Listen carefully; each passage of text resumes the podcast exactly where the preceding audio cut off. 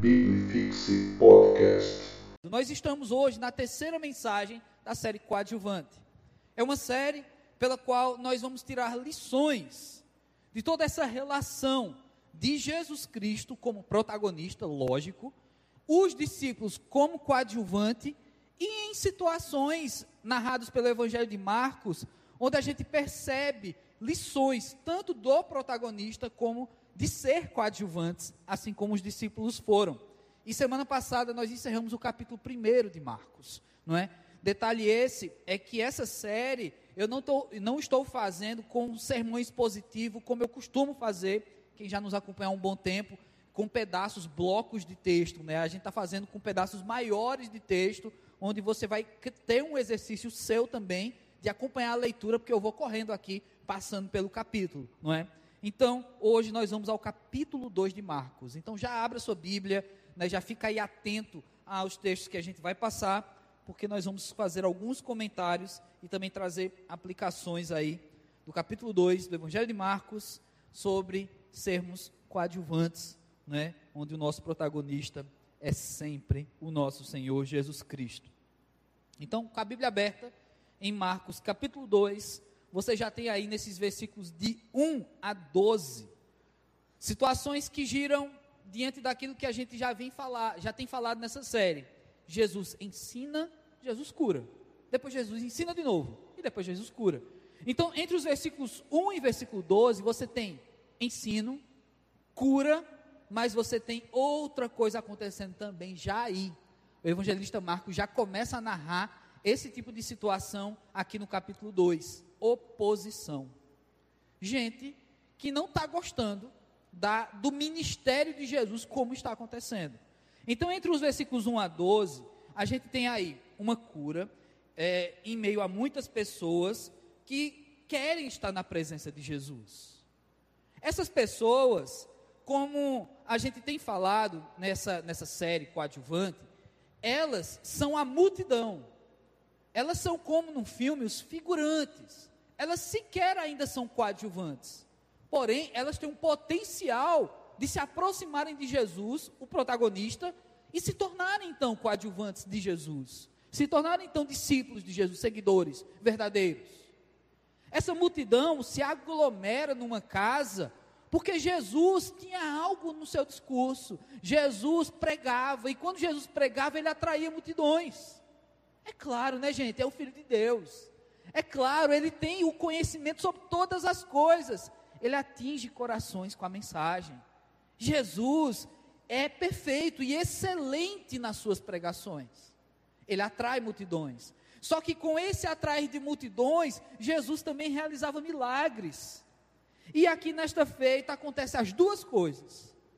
Um local fechado, onde as pessoas se aglomeram para ouvir Jesus no local fechado acontece um milagre e o formato desse milagre, como ele sucede aqui, é tão impressionante que não tinha como.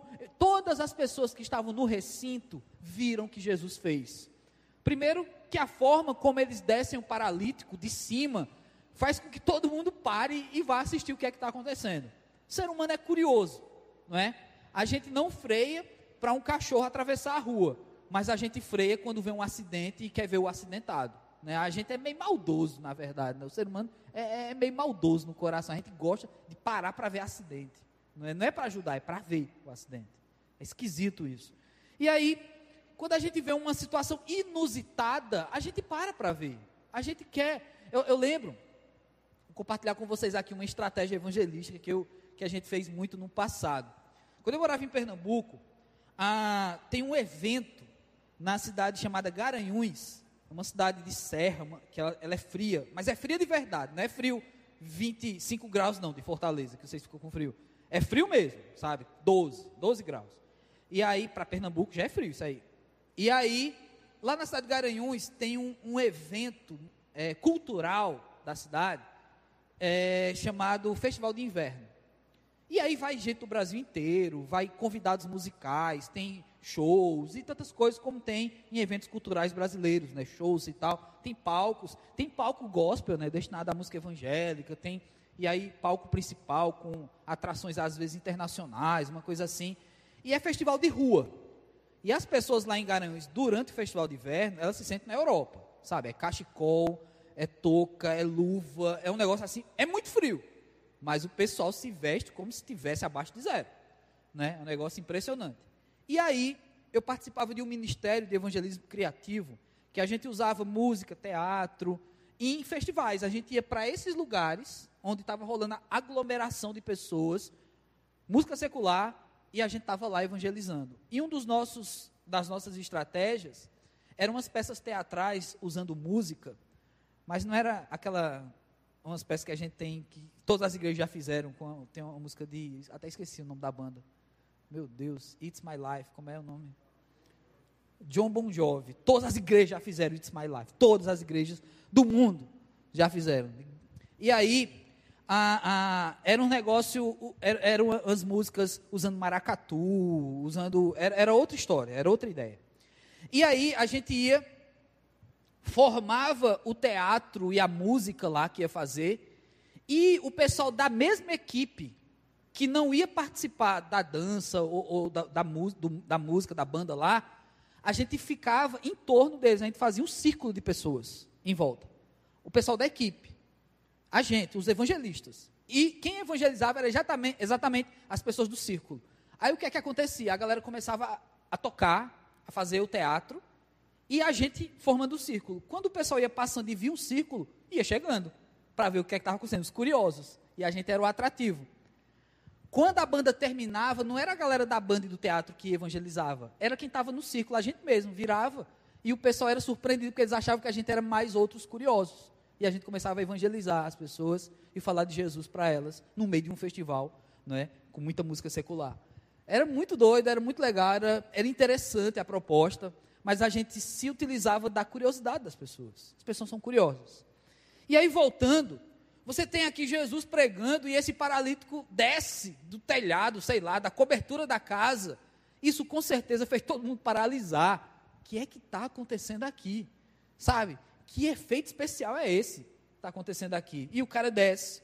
E aí tem toda uma situação ali de milagre mesmo, de Jesus não simplesmente colocando a mão e curando, mas existe um diálogo também. Além do ensino que Jesus já tem trazido a essas pessoas, ele ensina durante a realização dos milagres. Olha que, que, que ensino especial do protagonismo de Jesus. Jesus ensina, Jesus faz milagre, Jesus ensina fazendo milagre. Então há, o que há sempre o que aprender com Jesus, gente. Porque muitas vezes a gente tem um povo muito místico no Brasil, né? o povo que quer os milagres, existem religiões que vendem milagres praticamente. Mas às vezes as pessoas desatrelam a ideia do ensino. Não, se é milagre, é milagre. Estou aqui só para ver milagre, só para receber milagre. Não, quando é ensino, eu vou para um culto, sento e ouço. Olha o que, olha o, que o protagonista está ensinando é possível realizar milagres e ensinar. É possível, inclusive, realizar milagres e, e trazer confronto àqueles que não entendem a palavra de Deus, dentro de um milagre. Né? A fé brasileira gospel é que quer dividir as coisas, mas Jesus fazia ao mesmo tempo. E aí, outra coisa que a gente percebe aqui, como eu falei já, a oposição. Né? Aqui a gente tem milagre, a gente tem sinais de cura, a gente tem a palavra poderosa de Jesus, mas ainda havia opositores. O protagonista das nossas vidas, Jesus Cristo, tinha oposição. Sabe, às vezes eu fico olhando assim para crente que fica chateado quando tem oposição. Eu digo, mas você está entendendo que tipo de evangelho você vive? Você está entendendo que tipo de Bíblia você lê? Porque se Jesus atraiu oposição, sendo ele o mestre da pregação, o mestre da cura, o mestre dos mestres. Mesmo assim, havia opositores. O que, é que tu acha que tu ser crente, tu vai ser querido por todo mundo? Não vai. E um grande desafio da fase da adolescência, da fase da juventude, ou dependendo do ambiente de trabalho da pessoa, é ser querido por todo mundo, porque você tem que ser bem quisto. Mas o gospel, o crente, ele dificilmente será, porque alguém vai se incomodar. Alguém vai se incomodar porque você segue padrões que não são desse mundo. Você segue padrões que incomodam. você crê em princípios que são eternos e que essa raça humana já tentou ludibriar, mudar de várias formas diferentes. Governos, políticas, partidos tentam colocar leis contrárias à palavra de Deus. Isso vai incomodar, gente. Isso vai incomodar. Então não dá para ser o crente queridinho. Porém, por outro lado, também não use isso para dizer: ah, não, ninguém gosta de mim, é porque eu sou crente. Não, é porque você é chato.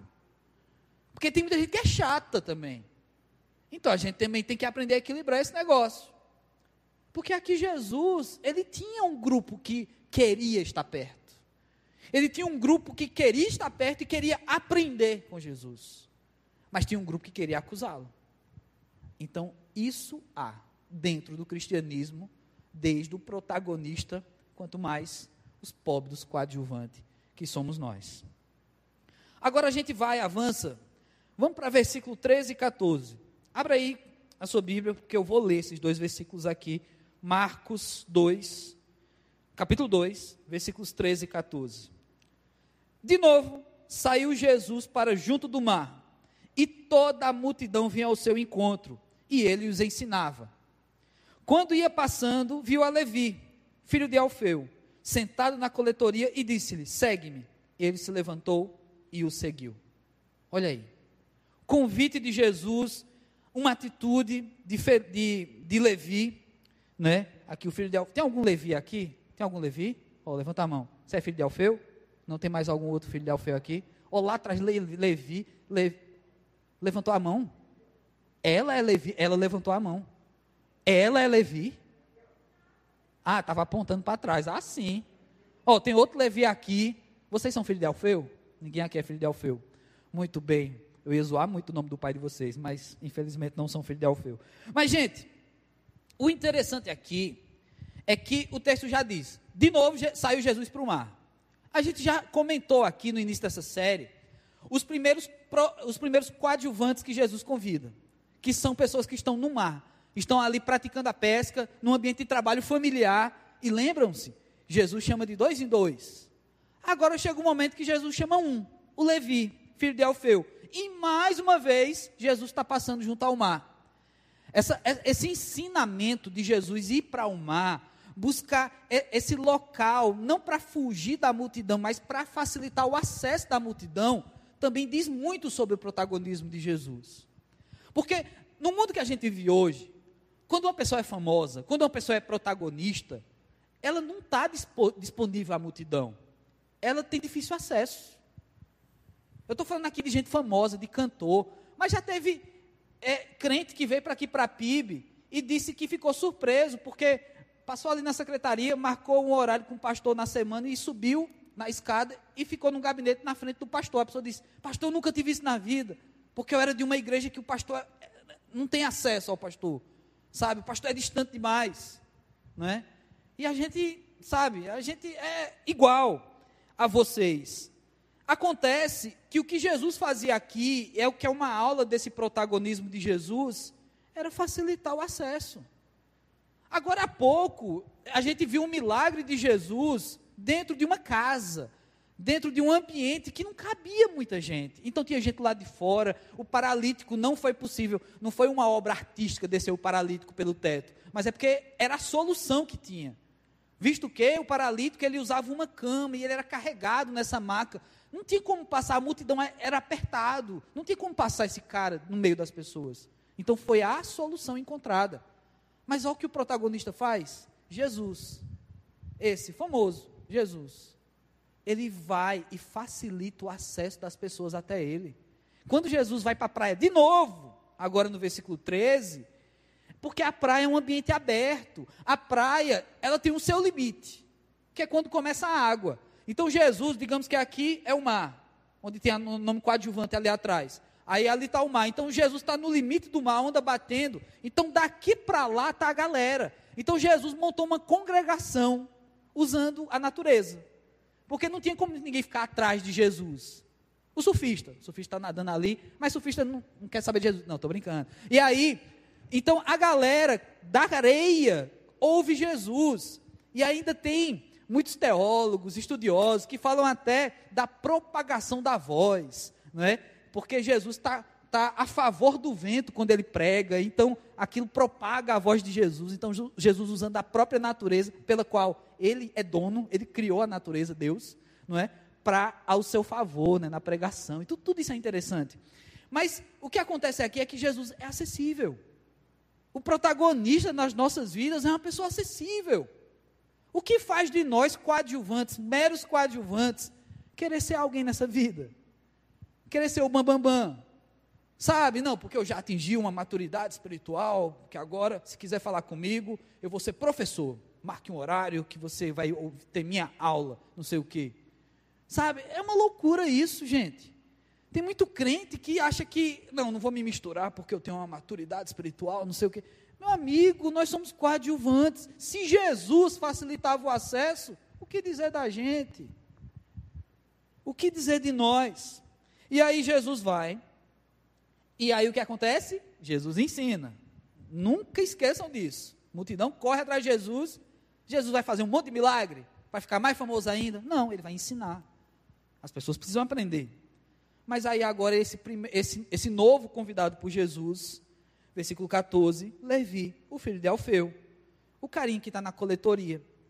Então, quando a gente falou dos pescadores, que foram chamados de dois em dois, no capítulo 1, eu falei sobre o fator ser chamado de dois em dois, a importância do discipulado. Eu falei sobre o fato de Jesus chamar pessoas simples, sem um grau de escolaridade, pessoas que estão ali no seu ambiente de trabalho e uma resposta imediata. Mas pescadores, gente, a Bíblia não fala que, os, que esses pescadores que Jesus chamou eram mal vistos pela sociedade. A Bíblia não diz se esses pescadores eram bons ou maus, se eles roubavam na balança. Simplesmente diz que eles eram pescadores. E quando a gente olha a profissão, que mal tem ser pescador? Nenhum. Mas agora, Jesus chama um cara que ele vem de um grupo que não era bem visto na sociedade. Quando Jesus chama Levi, olha aí, Levi, Levi, Levi. Quando Jesus chama Levi, o filho de Alfeu, não é vocês. Ele estava na coletoria, estava no seu ambiente de trabalho também. Só que a coletoria, gente, esse cara que trabalhava, esse cara que é tipo Levi aqui, o trabalho dele era cobrar imposto das pessoas. Ninguém gosta de pagar imposto. Brasileiro já, tem, já dá uma dor no coração. Fala imposto, já dói. Ninguém gosta de pagar imposto. Só que o coletor de impostos, ele tinha uma má fama. Porque se o governo Roma manda ele cobrar 10 reais, ele cobrava 12 para ganhar 2. Ele já tirava o dele ali, apesar de ser e ter um salário do próprio governo. Mas ele tirava além. Mas sabe o que, é que ele fazia? Quando ele conseguia, ele roubava também do governo. Então, coletor de impostos, um cara feito Mateus, depois conhecido como Mateus, mas aqui Levi, esse cara roubava do governo, das pessoas. Ele era um cara que ninguém gostava desse cara. Ninguém, todo mundo era desconfiado. Sabe? Tipo corintiano, brincadeira. E aí, esse cara vai aprontar. Esse cara está aqui, ele, ele é interesseiro, ele vai roubar a gente, ele vai tirar dinheiro da gente de qualquer jeito. É um cara que ninguém gostava. E é um cara desse que Jesus chama agora. Diferente dos outros. O cara estava sozinho, até porque talvez não fosse muito do agrado de outras pessoas trabalharem junto a ele. Jesus chama um cara desagradável para ser coadjuvante. Isso também tem que falar muito a gente. Além de Jesus ir até o mar, facilitar a comunicação, ele vai atrás de um coadjuvante de má fama, velho um cara de má fama chamado por Jesus. Sabe o que é isso pode falar e deve falar ao nosso coração? É que você não é queridinho por Jesus. Você não foi salvo porque você é bonzinho, não. Você foi salvo pela misericórdia e a graça de Jesus. Porque talvez você seja um potencial Levi também. Um potencial, uma pessoa potencialmente desagradável. E não seja hoje assim, porque Jesus te chamou. Ou então talvez você já era uma pessoa desagradável e Jesus te chamou. Porque às vezes nós coadjuvantes, a gente tem um orgulhozinho de achar que somos melhores que outras pessoas, porque Jesus nos chamou, Jesus nos encontrou, Jesus derramou o sangue por nós. Mas Jesus chama também gente desagradável. Jesus chama esse cara que é mal visto por uma sociedade. Chamou ele sozinho. E o que mais incomoda quando eu estou fazendo esse estudo e essa leitura é que esse cara, gente, ele provavelmente era rico, porque ele era esse tipo de ladrão que roubava da sociedade e do governo. E ele tinha o seu emprego garantido. E ele aceita o convite de Jesus, assim como os pescadores, imediatamente. Eu fico, meu irmão, porque o pescador, ele já tinha uma vida simples. Quando Jesus chama, eles veem até a possibilidade de uma escalada social, porque Jesus era considerado um rabino. Então o cara diz: Puxa vida, eu sou pescador e posso me tornar um aluno de um rabino. Olha que coisa, eu vou seguir esse mestre. Mas Levi aqui, ele não percebe, não tem escalada social, não tem essa possibilidade. Ele segue Jesus também. Se Jesus chama coadjuvantes de má fama, Jesus ainda chama um coadjuvante de má fama que está disposto a abrir mão da vida que tem. Olha aí. Tem gente que pode ser inconveniente para você, mas que Jesus quer chamar. Jesus quer converter, Jesus quer salvar. E que de repente essa pessoa vai abrir mão de coisas que você não abriria, só para passar na cara da gente, que a gente não é tão bom assim. E aí Levi fez isso. Esse cara se levantou, largou o seu posto de trabalho. Com certeza alguém saiu correndo e já sentou no lugar dele, porque todo mundo queria esse, esse tipo de trabalho. Todo mundo interessado em roubar, né? Queria esse tipo de trabalho. Então, acho que Levi levantou. Já tem outro cara sentado lá. Quem, quem sentou aqui? Né? Isso não está na Bíblia. Acontece que ele levantou e seguiu Jesus. E isso deve falar muito ao nosso coração. Esse, eu diria até imediatismo em seguir Jesus. Porque eu sei que a palavra imediatismo ela tem um, um quê pejorativo, né, da gente querer as coisas rápido demais, de não observar, de não aprender, de não viver processos na vida. A gente quer tudo muito rápido. Mas nesse sentido aqui, ele agiu de imediato. Mas isso é tão positivo. O cara seguiu Jesus imediatamente. Simplesmente seguiu Jesus. Talvez você conheça pessoas que têm um monte de desculpa para seguir Jesus. Não, porque eu tenho que resolver isso na minha vida. Não, porque eu não quero largar isso aqui da minha vida. Não sei o quê. Ou talvez você seja uma pessoa dessa. Que está seguindo Jesus de longe. Jesus está lá embaixo. Tu, rapaz, Jesus está bonito de longe. Mas você não quer ficar de perto.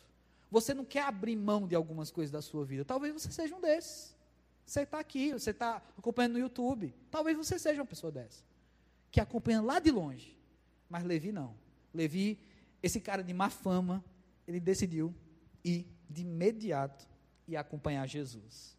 Agora a fama de Jesus começa a piorar, porque Jesus, chamando esse cara, chamando Levi, ele começa a ser tratado como uma pessoa de má companhia. Essa coisa começa a acompanhar o ministério de Jesus. Olha só, o protagonista da nossa fé, ele era considerado por pessoas na sociedade como uma pessoa que andava com gente de má fama. Porque Jesus quis. Ele simplesmente quis chamar pessoas de má fama. E valeu a pena. Jesus também vivenciou aqui tradições. E agora, os versículos 15 ao versículo 17. Vamos ler também. Acontece essa situação em que há algumas críticas em torno da prática de Jesus em andar com gente considerada de má fama e também descumprir rituais tradicionais. Vamos ver o que é que o protagonista nas nossas vidas pode ensinar. Versículo 15 a 17. Achando-se Jesus à mesa na casa de Levi, opa, ele foi para a casa do cara. Esse cara já é um coadjuvante que a, a, a, população não gostava. Mas Jesus, não satisfeito em apenas ter a companhia desse cara, Jesus foi para a casa do cara, do ladrão, do caba sem vergonha. Jesus foi para a casa dele. Então vamos lá, vamos continuar. Jesus está à mesa na casa de Levi, estava juntamente com ele e com seus discípulos, muitos publicanos e pecadores. O negócio começa a virar plural. Não é só Levi, o cara de má fama. Agora tem muito mais gente junto com eles. Continua o texto, ainda versículo 15. Porque estes eram em grande número e também o seguiam. Os escribas dos fariseus, vendo comer é, em companhia dos, pesca, dos pecadores e publicanos, perguntava aos discípulos: Por que come e bebe com os publicanos e pecadores? Versículo 17: Tendo Jesus ouvindo isso, respondeu-lhes: Os sãos não precisam de médico, e sim os doentes. Não vim chamar justos, e sim pecadores. Agora Jesus dá uma boa resposta. Agora não aconteceu milagre. O que aconteceu foi ensino. E esse ensino, ele pode gerar milagre, transformação de vida nas pessoas. Também é milagre. Porém, aqui havia uma necessidade de um tapa na cara dessa sociedade. Porque Jesus chamando Levi, e eu já falei tão mal desse cara, da profissão dele, ele vai para a casa de Levi e agora tem uma multidão de pessoas de má fama nessa casa. Entre eles, os novos coadjuvantes de Jesus, os discípulos que foram sendo convidados, também estão ali. E aí existe aquele ditado, não é, gente? Me diga com quem tu andas, que eu te direi quem és. Então, se Jesus está com os discípulos, dentro da casa de um publicano, cheio de outros publicanos e pecadores, logo, a interpretação maldosa do ser humano é bando de bandido. Está ali, bando de bandido. Reunião do partido, não vou dizer não, né? Porque eu não gosto de nenhum partido, eu sou apolítico, então tudo ladrão para mim. E aí, tá lá Jesus com esses caras, e ele começa a receber críticas. Por que esses caras andam com publicanos e pecadores? Porque ele se junta com essas pessoas. Ele não é mestre, ele não ensina, é, é, ele não traz ensinamentos de alto padrão, alto nível da palavra de Deus. Como é que ele está andando com esse tipo de gente? Porque não é assim que a gente pensa? Que uma pessoa de alto padrão tem que só, só, só andar com gente de alto padrão? Só que essa sociedade foi chocada com isso. E aí os religiosos de plantão, os escribas, que estavam ali judeus, eles se incomodam com isso. Mas olha a covardia desses caras. Eles não têm coragem nem de perguntar para Jesus. Eles vão para os discípulos de Jesus e dizem: Vem cá, por que o mestre de vocês se mistura com todo tipo de gente? Só que acontece que Jesus ouviu. E aí, Jesus ouvindo isso, ele dá essa resposta. Eu não vim para os sãos, mas para os doentes. Ou seja, essas pessoas aqui precisam de mim. Porque eu não vim chamar justos, mas pecadores ao arrependimento. Então Jesus, ele dá um tapa na cara desses escribas, porque eles sim é que se consideram justos. Quando Jesus diz não vim chamar justos, Jesus, nas entrelinhas, está dizendo: vocês estão achando que eu vim por causa de vocês? Porque vocês são orgulhosos, vocês se acham justos, os merecedores. Mas eu não vim por causa de vocês, não. Eu vim por causa dos pecadores. Eu vim por causa desse bando de gente odiada pela sociedade. É por causa deles que eu vim. Jesus, o protagonista das nossas vidas, ele veio para coadjuvante, gente. Olha a mensagem aí. Jesus não veio para outros protagonistas. Jesus não veio para fazer, gerar gente que acha que é protagonista, que é o chefe da própria história, que é o protagonista da própria vida, que é a melhor versão de si mesmo. Jesus não veio para você que acha que é protagonista, ele veio para quem já é coadjuvante, para quem é figurino, para quem é figurinista, quem está nem aparecendo no filme. É, Jesus veio para essa galera. Não foi para esses que se intitulavam protagonistas de Israel, os judeus. Mas que tapa na cara. Agora, a partir do versículo 18, além da crítica desses fariseus, escribas, eles se incomodam com o não cumprimento de tradições. Primeiro, a crítica é Jesus andando com todo tipo de gente. Agora, existem tradições aqui. Jesus está no ambiente de refeição. O texto fala, que nós já lemos, que Jesus estava à mesa da casa de Levi, ou seja, um banquete, uma refeição. É banquete porque tinha muita gente, então é banquete está acontecendo aqui? E aí Jesus não cumpre com rituais. Rituais que eles consideravam sagrados, como o ritual de lavar a mão do jeito que eles ensinavam e tudo mais. E eles começam a criticar Jesus a partir do versículo 18. Eles não entendem uma coisa, gente, e Jesus traz isso como ensinamento. Era mais importante estar com Jesus do que cumprir com rituais. É uma lição de coadjuvante que a gente tem que levar para a nossa vida. O protagonista da nossa vida, da nossa fé, Jesus Cristo. Ele sim é o foco da vida. importa mais estar com Jesus, seguir Jesus, viver Jesus, do que estar em rituais, viver rituais, seguir rituais. Os rituais, gente, são interpretações. Os rituais são modelos humanos da tentativa de se conectar ao sagrado. Existem rituais bons, existem rituais que não vão ofender ninguém. Existem. Mas quando você transforma o ritual em algo mais sagrado que Deus, você está encontrando um problema gigantesco na tua religião. Porque você deixa de ser cristão para ser ritualista. Ou melhor, você deixa de ser cristão para ser um gospel ritualista. Você deixa de ser cristão para ser religioso. Aqui você tinha uma galera que eram religiosos, cumpriam com rituais, só que eles estavam perdendo de ser seguidores de Jesus. Coadjuvante de Jesus, que sou eu e você, nós somos de Jesus. Somos coadjuvantes de Jesus. Não é protagonismo a história dos batistas. Não é protagonismo a história dos presbiterianos. Não é protagonismo a renovação e o movimento pentecostal brasileiro. Isso não é protagonismo. Isso faz parte da história. Isso faz parte e faz parte do movimento do povo de Deus. Mas eu não posso colocar a história da minha denominação acima de Jesus Cristo. Eu não posso colocar a minha teologia calvinista, arminiana, é, Paul Washer como se fosse o meu novo Jesus. Sabe, eu não posso, porque simplesmente, se eu sou um coadjuvante, eu sou de Jesus Cristo. Eu não sou da denominação. Eu não sou da história. Eu não sou nem de Calvino, nem de Lutero. O protagonista da minha vida é Jesus Cristo. Ele sim.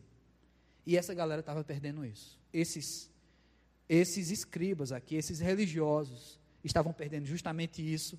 E Jesus, mais uma vez, dá um tapa na cara deles, explicando isso. Porque ao invés de cumprir com os rituais, aqueles que estavam ali com Jesus estavam desfrutando da presença de Jesus. E os escribas estavam perdendo a presença de Jesus. No final desse capítulo, desse capítulo 2 de Marcos, você ainda tem algumas palavras de Jesus e eu quero lê-las. Versículos 27 e 28, que diz o seguinte: E acrescentou: O sábado foi estabelecido por causa do homem, e não o homem por causa do sábado. De sorte que o filho do homem é senhor também do sábado. O sábado foi feito ou estabelecido por causa do homem, e não o homem por causa do sábado. O filho do homem ou seja, Jesus é Senhor também do sábado. Ou seja, gente, toda a religiosidade, o dia aqui, o sábado, ou seja, a tradição religiosa, isso também é coadjuvante. Sabe, o nome, a denominação batista é coadjuvante. Sabe, os teólogos do passado, do presente, os do futuro, eles são coadjuvantes. Tudo isso é coadjuvante. Esse templo, ah, a primeira igreja batista Fortaleza está se aproximando de 100 anos. Nada disso faz essa igreja protagonista. Essa igreja é coadjuvante. Ela não é nada diante de Jesus. Tudo isso, toda tradição, não é nada. Porque Jesus Cristo, o protagonista da nossa fé e da nossa história, Ele é o Senhor sobre todas as coisas. Todas as coisas. Ele é o Senhor do sábado, o Senhor antes e por trás das tradições religiosas. É o Senhor acima das, dos rituais. É o Senhor acima das denominações.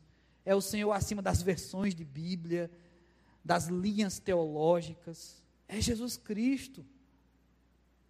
Porque a gente esquece isso com o tempo. Porque o novo convertido ele fala tanto sobre Jesus e o velho convertido cita um monte de teólogo, filósofo, pregador ateu, mas esquece às vezes de citar o nome Jesus Cristo. Por que, gente? Por que isso acontece com a gente? Porque somos tão tendenciosos nesse sentido, de ficar adotando um protagonismo que não existe. É Jesus Cristo o protagonista das nossas vidas. O sábado, ele é coadjuvante porque ele foi feito por causa do homem, Jesus disse. Mas Ele é o Senhor do sábado. Ele é o Senhor de tudo o que é coadjuvante nessa face da terra. Ele é o protagonista. Então vamos orar.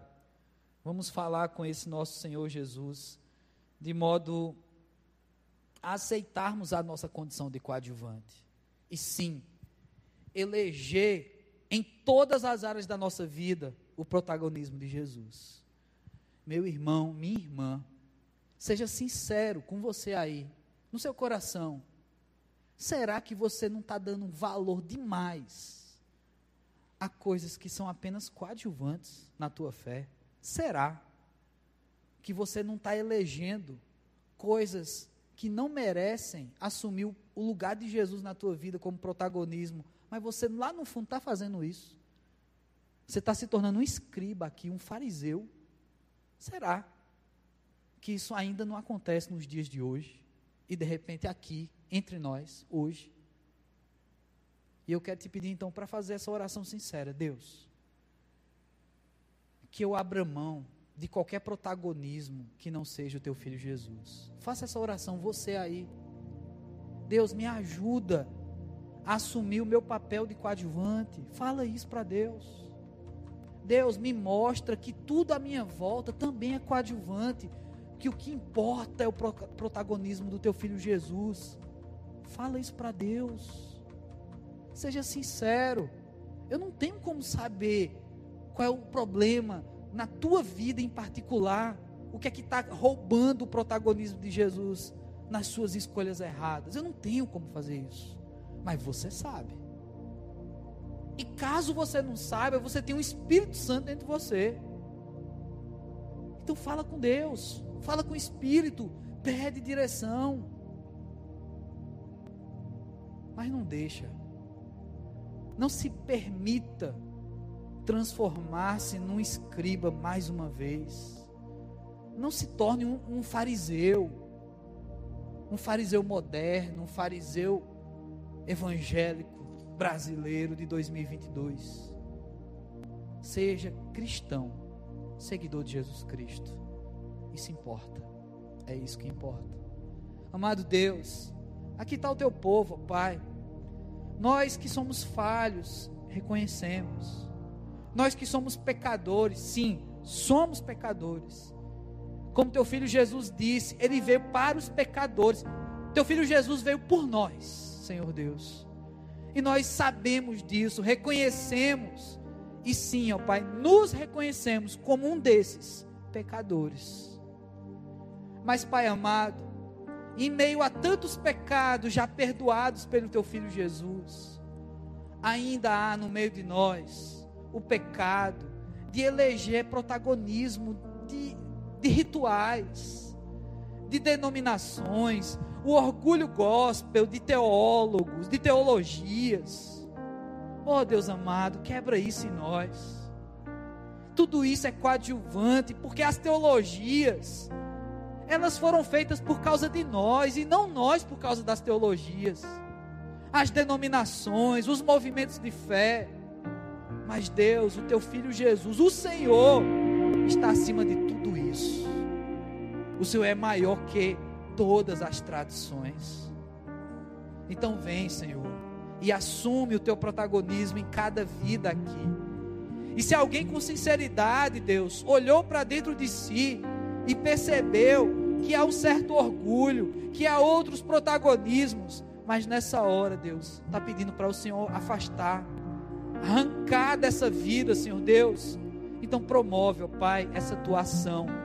Que venha a tua mão poderosa e tire de nós, Senhor Deus, aquilo que não é Jesus, mas está assumindo protagonismo, mesmo que sejamos crentes, cristãos. Para que, Senhor Deus, o único verdadeiro protagonista fique muito claro na nossa vida, que é o teu filho Jesus, ó Pai. Então abençoa cada um aqui, Senhor Deus conforme cada um aqui precisa, conforme o teu querer, Senhor Deus, em nome de Jesus Cristo. Amém. Biblifixe Podcast.